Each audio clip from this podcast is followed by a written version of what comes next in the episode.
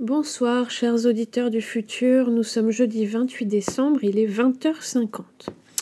Euh, on m'a demandé pourquoi j'ai effacé mon épisode de Noël. En fait, c'est parce que c'était vraiment un épisode euh, juste pour Noël. En fait, voilà. Pour ceux que j'avais fait un, court et euh, une courte petite émission de 3 minutes pour les gens qui passent Noël tout seuls. Et il y en a deux qui ont passé visiblement Noël tout seuls. Et, euh, et du coup, ça n'a pas servi à rien. J'espère que pour vous, euh, cette, euh, ce réveillon s'est bien passé. Et que c'était pas trop stressant, et que c'était agréable, et que vous avez bien profité de vos familles et tout ça. Et là, on est dans la fameuse semaine entre Noël et, le Nouvel An. C'est une semaine généralement un petit peu spéciale où tout se met en pause. Pour la plupart, hein. il y en a aussi qui, qui travaillent ou je ne sais pas, ou qui ont leurs enfants à la maison. Bref, en tout cas, pour moi, la dernière semaine de l'année, c'est une semaine où je suis pleine d'introspection, encore plus que d'habitude, où je fais le point un peu sur ce que j'ai bien aimé cette année, qu'est-ce que j'ai progressé, sur quoi j'ai progressé depuis l'année dernière. Voilà. Et c'est assez simple. Déjà, cette année, ce que j'ai ressenti, c'est une grande sérénité. Alors, euh, ce qui va à l'encontre de ce que le neurologue que j'ai vu là euh, qui m'a diagnostiqué le TDAH m'a dit que j'avais une anxiété euh, phénoménale. C'est vrai que je reste toujours euh, anxieuse. Moi, je croyais que c'était juste de l'agitation, mais, mais mine de rien, j'ai acquis quand même une grande sérénité intérieure. Hein. donc, visiblement, ça peut aller encore plus haut. Et on verra ça plus tard. Parce que bon, faut pas non plus s'endormir complètement. Et oui. Et quand j'étais jeune, on me disait toujours que j'étais pleine de sang-froid. Alors, je sais pas pourquoi. C'était différent, c'était différent. Et maintenant que j'ai un homme qui gère tout, peut-être que mon anxiété ressort. Écoutez, c'est comme ça. Et là, je repensais. Euh, enfin, j'ai plein d'idées. En fait, le, qu'est-ce que j'ai bien aimé faire cette année? J'ai bien aimé recevoir des gens avec Airbnb. Euh, j'ai bien aimé promener mon chien tout l'été, euh, tout le printemps et tout l'automne. Là, l'hiver, c'est plutôt Didier qui va. Enfin, moi aussi, j'y vais évidemment, mais voilà, j'ai bien aimé euh, faire euh, les concerts avec Sugar et Tiger, même s'il n'y en a pas eu beaucoup. Euh, j'ai beaucoup apprécié d'aller sur scène finalement. notamment à 7 quand les Vampas sont joués et que je suis venue juste faire un morceau. C'était tellement des bonnes conditions, parce que quand les Vampas jouent, tout à coup, bah, il y a du bon matériel, du bon son, tout ça, donc c'était vraiment très bien. Et de jouer à la maison, comme ça, c'est chouette. Voilà ce que j'ai bien aimé faire cette année. Et j'ai bien aimé me remettre à la peinture.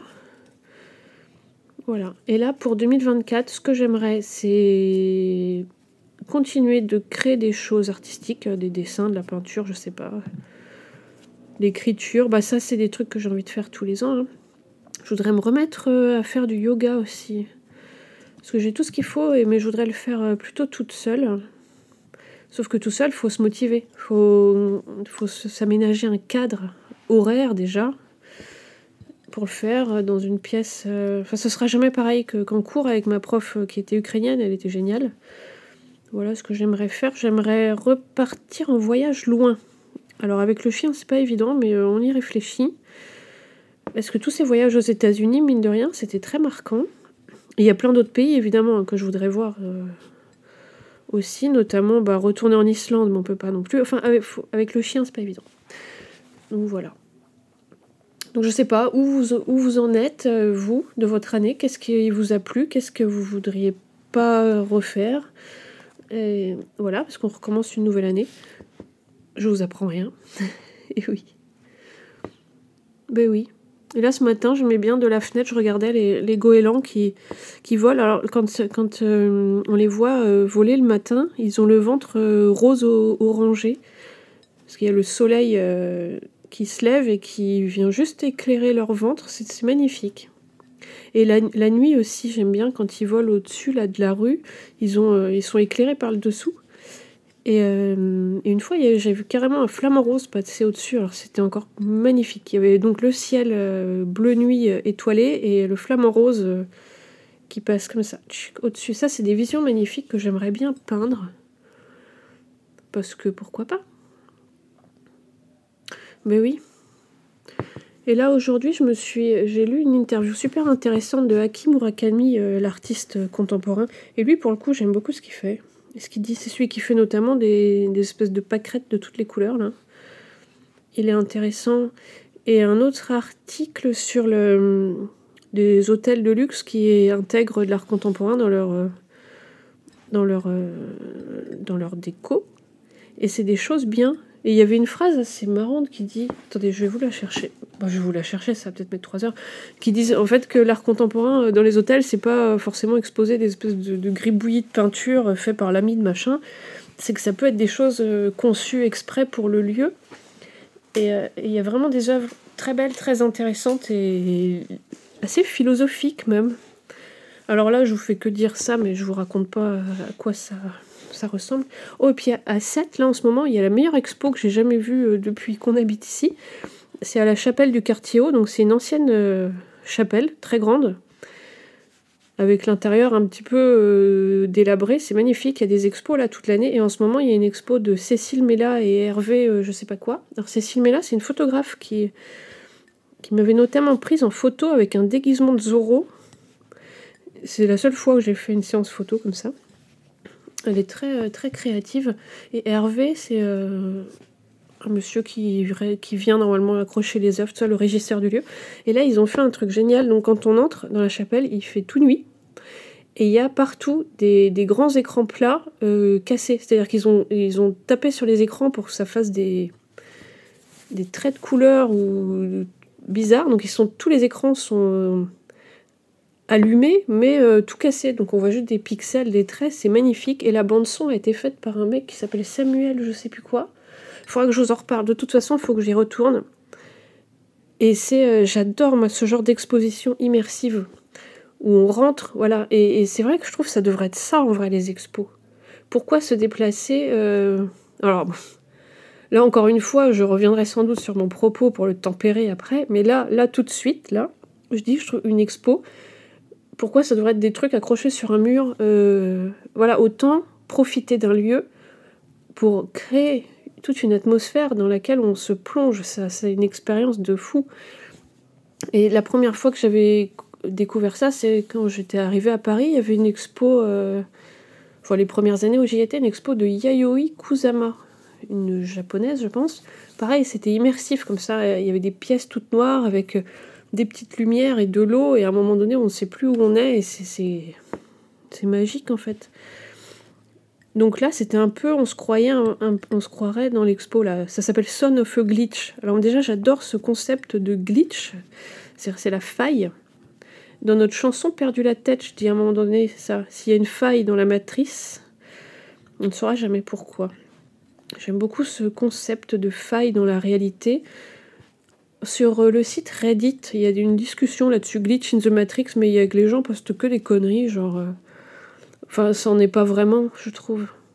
Genre, euh, des gens qui racontent, oui, j'étais là avec, je sais pas, mon mug, et puis je sors de la pièce, et quand je reviens, mon mug était plus là, alors que ou alors le chat qui est dans une pièce et après dans une autre. Mais il y en a, il y en a certains témoignages qui sont vraiment très intéressants et du coup on se demande si c'est pas faux plutôt. Genre des gens qui passent tous les jours sur la même route euh, aux États-Unis, souvent euh, devant un magasin, puis un jour ils voient qu'il n'y a plus le magasin et en fait ils apprennent que ce magasin n'a jamais existé. Et là ils se demandent est-ce que j'aurais pas, il n'y aurait pas eu une faille dans la matrice ou est-ce que je suis passé dans une autre réalité? Bon, alors, hélas, c'est jamais très crédible, mais bon, j'aime bien y réfléchir. Et là, là ce que j'aime bien, donc Son of a Glitch, déjà, j'aime bien le nom.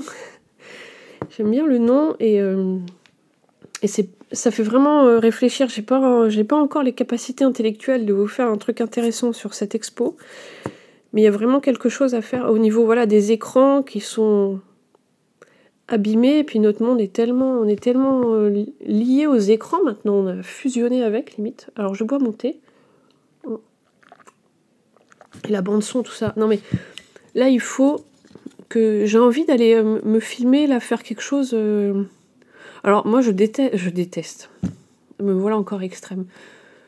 Les, danses improvisées contemporaines, là, j'aime pas du tout ça. Mais c'est ce que j'ai envie de faire. J'ai envie de mettre ma robe à paillettes et d'aller danser entre les écrans. Alors je ne sais pas danser. J'ai jamais fait de danse contemporaine. une fois un cours découverte, c'était affreusement malaisant, mais j'ai envie d'aller faire ça. Alors déjà, est-ce que je demande à Cécile, que je connais, si je peux faire ça? Mais si elle me dit non, eh ben, je vais être contrariée et je le ferai quand même. Ou alors est-ce que je le fais et je lui montre après? Écoutez, on verra, mais il faut, il faut que je fasse quelque chose avec ça. Et euh, hier, j'ai commencé à regarder Train Spotting 2. Vous avez vu Train Spotting C'était marquant, hein quand même, quand on était ado, de voir ce film. Et là. J'ai bien aimé. J'ai regardé que les 47 premières minutes pour l'instant. C'est-à-dire que j'ai arrêté avant que ça recommence, je pense, à, dérailler. Hein. parce qu'on sent que là, ça monte, ça monte et ça va dérailler. J'étais pas prête. Donc, euh, déjà, j'ai tenu 47 minutes devant l'écran sans me lever. C'est une prouesse. Et ça faisait un, espèce de, Ça plaisir, une espèce de confort de retrouver ces personnages, cette ambiance qui a tellement marqué, alors j'ai dû voir le film qu'une fois en vrai, hein, mais c'est gravé là, et de voir ce qu'ils sont devenus euh, ben, 20 ans plus tard. Parce que le film est sorti en 2017, je crois, et l'autre, c'était en quoi En 95 Et il y avait tellement de bonnes chansons dans le premier Trainspotting, ça aussi, c'est des choses qui ont marqué. Euh, bah, Lou Reed, moi j'ai découvert Lou Reed euh, dans Trainspotting. Et Iggy Pop, je l'ai découvert dans Coucou c'est nous avec Christophe de Chavannes quand même. Écoutez, on découvre les choses où on peut. Hein. On pas fait exprès. Mais il était trop classe et il était. Euh, ou dans Ciel Montmardi, faut je sais pas quoi, une émission de Christophe de Chavannes et d'un coup il y a ce chanteur américain avec ses lunettes noires et ses cheveux longs et sa grosse voix. Je me dis, waouh, c'est qui? Voilà, ça, ça marque. Oh, oh. Donc voilà, je me fais des efforts pour regarder des films, lire des livres. Là, je relis. Bon, j'ai donc pris plein de livres à la médiathèque, comme j'ai dit la dernière fois. Évidemment, je les ai tous un peu feuilletés, mais j'ai rien lu en entier. Et j'ai ressorti un livre que j'aime bien, c'est un livre qui s'appelle Matrix. Euh, qu'est-ce que c'est le titre exactement? Matrix, machine philosophique. C'est un livre qui a été, euh, qui compile plein d'essais de, de, français euh, philosophes qui chacun font des chapitres où il parle de, ces films-là, Matrix, en rapport avec plein de réflexions, de philosophie. Je le trouve captivant, ce livre. Donc je le ressors régulièrement. Ça c'est vrai aussi que Matrix, quand c'est sorti, c'était très marquant. Et quand j'étais à la fac, quand je suis rentrée à la fac à Paris en 2001, j'avais un cours, euh, j'avais pris euh, deux, euh, cursus, donc je faisais cinéma et je faisais de l'autre côté art et médiation culturelle. Et en cours de cinéma, on avait un cours de je sais pas quoi, et le prof il était fantastique, il s'appelait Monsieur Aknin. Il était chauve et complètement passionné. Et cette année-là, il a dit euh, Cette année, on fera que étudier euh, Matrix. Donc pendant un an, un an, on a eu avec lui que des cours là-dessus. Après, il y avait d'autres profs qui parlaient d'autres choses dans le cinéma, mais. Donc ça m'a. C'était intéressant parce que ça fait beaucoup réfléchir. Et vu que je me trouve de plus en plus gogol, eh ben, j'aime toujours euh, réfléchir finalement. Parce que je pense que le pic de mon intellectualisme, oui, c'était en. J'avais 27 ans, je pense. Après, ça a commencé à dégringoler, bon, bah, parce qu'on sort du système scolaire aussi, donc après, il a fallu que. Et on rentre dans la vie. Enfin, je dis on, mais pour le coup, c'était jeu, hein, je sais pas vous comment vous faites. Et c'est vrai que Didier, lui, euh, euh, il est très intelligent et tout, mais c'est juste pas la même intelligence que moi. Lui, il va être une intelligence. Euh, euh, de réflexion sélective sur certains sujets. Et voilà. Alors que moi, j'ai une espèce de curiosité désordonnée surtout. Voilà. Donc, quand je lui parlais de la philosophie dans Matrix euh, et de tous les principes qui, peuvent y être liés, pour lui, il dit Ah, mais ils se prennent la tête, c'est juste un film. Eh bien, non, monsieur. Je lui ai dit ça. Je lui ai dit Non, monsieur, c'est bien plus que ça. Et ce que j'aime bien dans la philosophie, c'est quand. alors, deux choses. C'est quand on lit quelque chose et qu'on comprend et que ça nous apporte des pistes de réflexion ou de compréhension sur autre chose. Ça, j'adore du premier coup. Et ce que j'adore aussi, c'est quand on lit quelque chose, qu'on ne comprend rien du tout et qu'il faut lire douze fois les phrases une par une et après deux par deux et après et qu'à un moment donné et on est là à dire mais qu'est-ce que c'est que ça? Qu'est-ce qu'il veut Qu'est-ce que c'est que ce charabia? Où il veut en venir? Et on lit, on lit, on lit et à un moment donné, pam, ça y est, ça fait sens. Et là, c'est mais c'est jouissif pour les neurones. J'adore. Et après, évidemment, je peux pas vous en parler puisque puisque je suis un peu con. Mais bon, c'est pas grave. Hein. Le principe, c'est d'être euh, c'est d'être gentil. Ben oui. Et depuis quelques jours, je réécoute euh, les Stone Roses. Ça fait du bien. Ça fait beaucoup de bien. J'aime beaucoup les Stone Roses. J'aime beaucoup. Euh, ouais. Pourtant, avant, j'écoutais que de la musique plutôt américaine. Et quand j'étais à la fac, justement, j'ai une copine qui s'appelait Laurie qui m'avait fait découvrir ça, les Smiths et les Stone Roses. Et j'ai adoré les Stone Roses. Bravo. Et comme vous l'avez vu sur mon dessin, un jour j'ai touché la chaussure de Ian Brown pendant qu'il était en concert au Bataclan. Et ça m'a apporté une grande joie. Euh, écoutez, ça aussi je suis un peu con. À quoi ça sert? Bon, ça sert à que ça m'apporte une grande joie personnelle. Et oui. Et tiens, en parlant de chaussures, quand j'avais genre 9 ans, j'avais un, crush sur un, garçon qui s'appelait Martial. Il était blond aux yeux bleus, hein, évidemment. Il n'était pas dans mon école, mais c'était le fils d'une collègue de travail de mon père. Et j'étais tellement euh, fascinée par lui, on s'entendait très bien, hein, euh, voilà, que je voulais m'habiller comme lui, je voulais devenir lui en vrai. Ce qui est un peu fou d'ailleurs, non? C'est un peu être un peu bizarre. Et j'avais réussi à convaincre mes parents de m'acheter les mêmes baskets Adidas que lui. Elles étaient blanches avec des bandes violettes et jaunes. Je les adorais. Et on avait cours de piscine ensemble. Voilà, j'étais contente. Et ils étaient, il était ami avec mes parents. D'ailleurs, sa mère a failli devenir ma belle-mère, figurez-vous. J'aimais beaucoup sa mère, elle est très sympathique. Mais ça ne s'est pas fait. J'ai eu une autre belle-mère à la place, avec qui on s'entend moyennement. Disons ça comme ça. Bah oui. Donc là, c'est mon dernier épisode de l'année. Euh, bah merci, en tout cas, franchement, merci euh, d'avoir écouté euh, tout ça depuis fin octobre. Et je vais continuer en 2024. J'ai déjà plein d'invités en tête. Le premier invité sera la première semaine de janvier. J'ai hâte, c'est quelqu'un de très intéressant. Et ensuite, bah déjà, il y a beaucoup de, gens à 7 que. Parce que de toute façon, il faut que j'interviewe euh, qui j'ai sous la main et qui m'intéresse. Donc il y a pas mal d'artistes que j'ai prévu d'interviewer. J'espère que ça vous intéressera. Au pire, euh, vous écouterez pas, puis c'est tout. Hein. Et voilà.